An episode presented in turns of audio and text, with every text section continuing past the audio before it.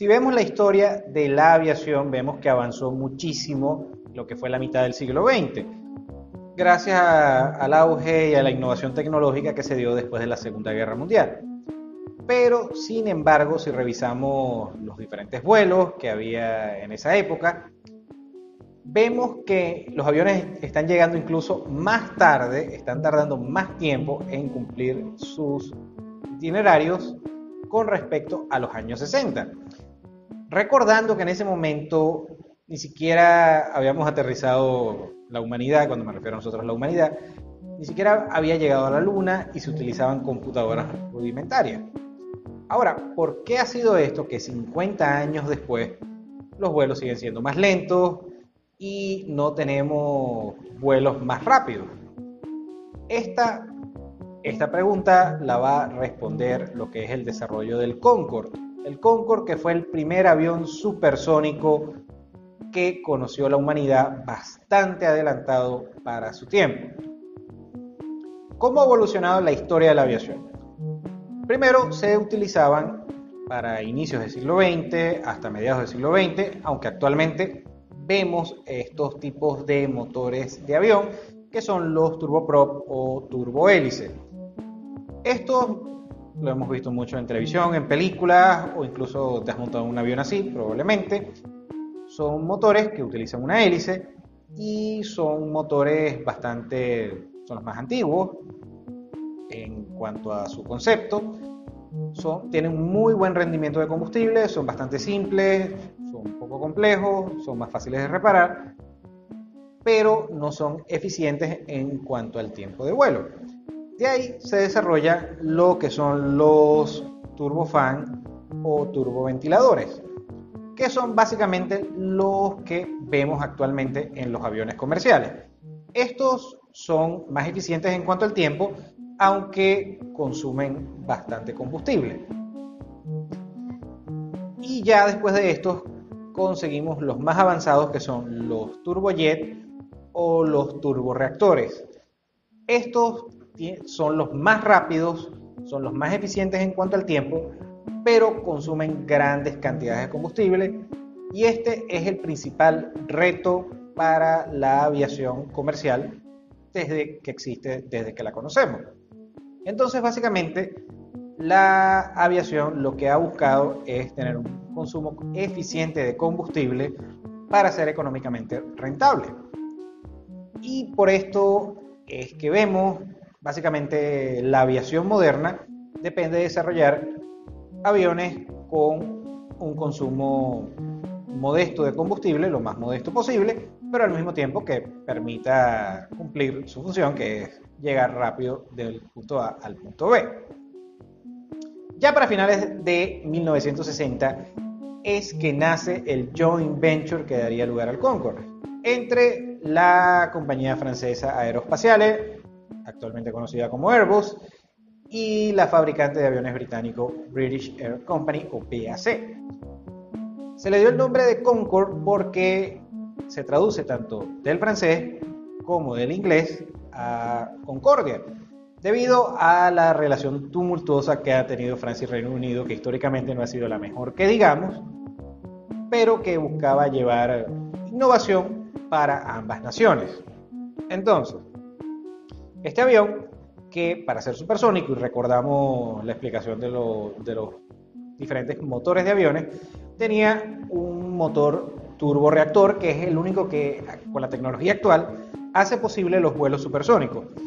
Este motor era un motor Olympus Rolls-Royce 593 turboreactor que era por mucho el motor de avión más avanzado de su época. El problema es que generaba un alto consumo de combustible, lo que no lo hacía tan redituable para la aviación comercial. Sin embargo, el Concorde, a producir este, este producto tan especial, que es un avión supersónico, ya para el año 69 es que hace su primer vuelo de prueba desde Toulouse, Francia. Se producen 20 aviones en lo que fue este joint venture de los cuales seis fueron prototipos, siete fueron para la aerolínea insignia de Francia, Air France, y otros 7 para la principal aerolínea británica, British Airways. Entonces ya esto puso a la mesa para que en los años 70 comenzaran las operaciones de los primeros vuelos comerciales supersónicos.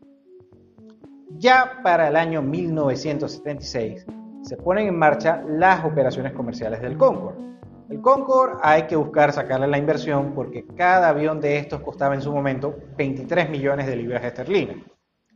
Entonces, ya para el año 76 es que inicia operaciones en un puñado de destinos, que son el aeropuerto de París, Charles de Gaulle, el aeropuerto de Londres, Heathrow, el aeropuerto de Nueva York, JFK o John F. Kennedy, el aeropuerto de Washington Dulles, y los destinos en Latinoamérica de Maiquetía en Caracas y Río de Janeiro. Este concepto de vuelos supersónicos era bastante novedoso. Permitía acortar la distancia de vuelo, el tiempo de vuelo, un vuelo transatlántico que era aproximadamente de 8 o 9 horas, a un tiempo aproximado de 3 horas. Y no solamente esto, sino que volar en estos aviones era algo espectacular. Estamos hablando de una velocidad de vuelo que era más de dos veces la velocidad del sonido, 2.200 km por hora. Mientras que un avión comercial tiene una velocidad máxima cercana a las 970 km por hora, que está inferior a la velocidad del sonido. También volaban al doble de altura, estamos hablando de 60.000 pies de altura, mientras que los aviones comerciales lo hacen a una altura aproximada de 30.000 pies. Entonces, durante los 27 años de operaciones, esto era, esto era un lujo solo reservado para los ricos y famosos. Estamos hablando de que un boleto de avión costaba 16 mil dólares ajustado a poder adquisitivo actual mientras que los primera clase en ese momento costaban entre 5 mil y 10 mil dólares dependiendo del destino y la aerolínea. Entonces, ¿por qué, no, por qué se suspendieron las operaciones después de 27 años? Hoy vamos a hablar también de por qué sucede esto y las peculiaridades de la industria aeronáutica comercial. Ahora, ¿por qué el Concorde no fue viable económicamente? Existen muchas razones, pero la principal, y ya la mencionamos, que es la eficiencia del combustible, que esto es vital para que la aviación comercial sea rentable. Estamos hablando de que comparado el Concorde con un 747, que es un avión bastante estándar, el 747 apenas consume 73 dólares de combustible por pasajero para un vuelo transatlántico.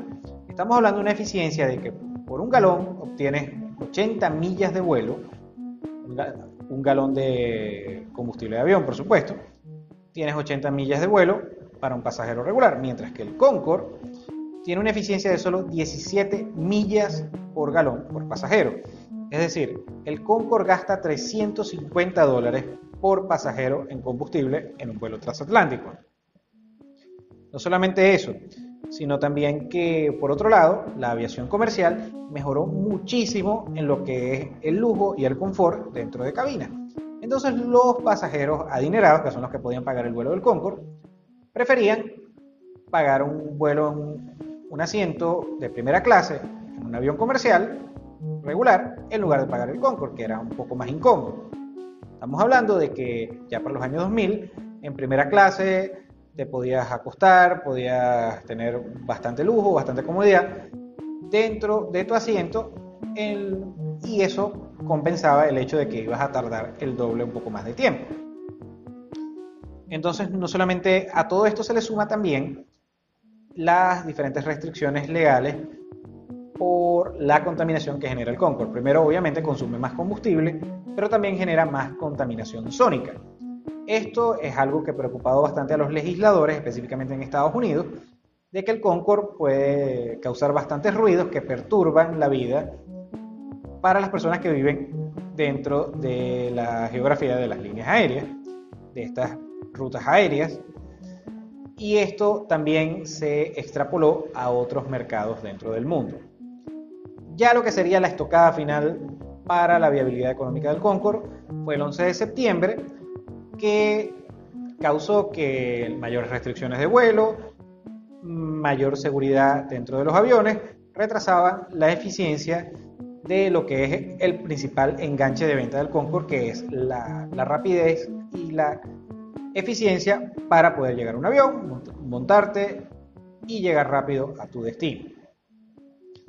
Todo esto sumado también a que también hubo un incidente, un choque en el año 2000, donde un Concorde, todos los tripulantes del Concorde fallecieron en un vuelo en esta fecha, se sumaron a que al final se básicamente se enterrara el proyecto, dejara de operar comercialmente y ese sería el fin del Concorde como lo conocemos.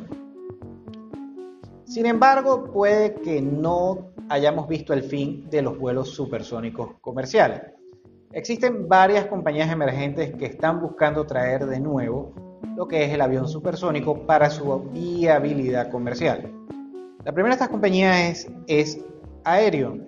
Aerion que curiosamente nace en el año 2003, que fue el último año de operaciones del Concorde, es una compañía que está asociada con Boeing y General Electric para desarrollar un avión privado supersónico, con un concepto bastante innovador, bastante interesante, que es el AS-2, que vendría a ser un, jet privado supersónico.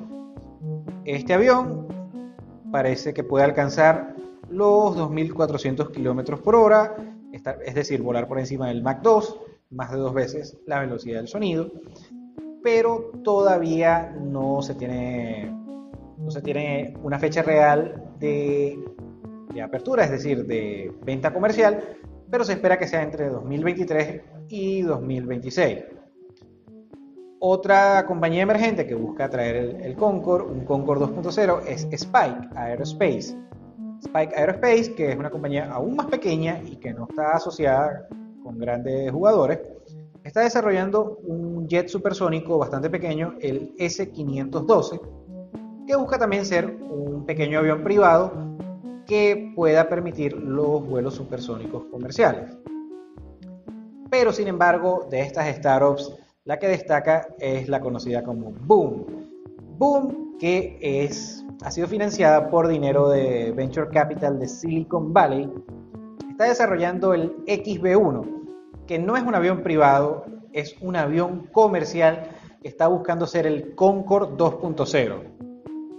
El XB1 sería un avión que pudiera acomodar entre 50 y 80 pasajeros para volver a lo que es la aviación supersónica comercial.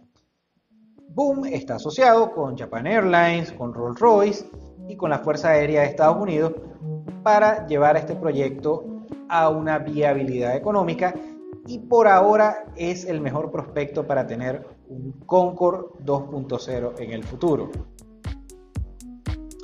Y bien, financieros, por favor los leo en los comentarios, qué les parece el Concorde. ¿Alguna vez volaste un Concorde o por lo menos te pudiste montar en uno? Déjalo en los comentarios, regálame tu like si te gustó este video, tu dislike si no. Suscríbete al canal si no lo has hecho, recuerda activar la campanita de notificaciones. Gracias de nuevo y nos vemos en el siguiente.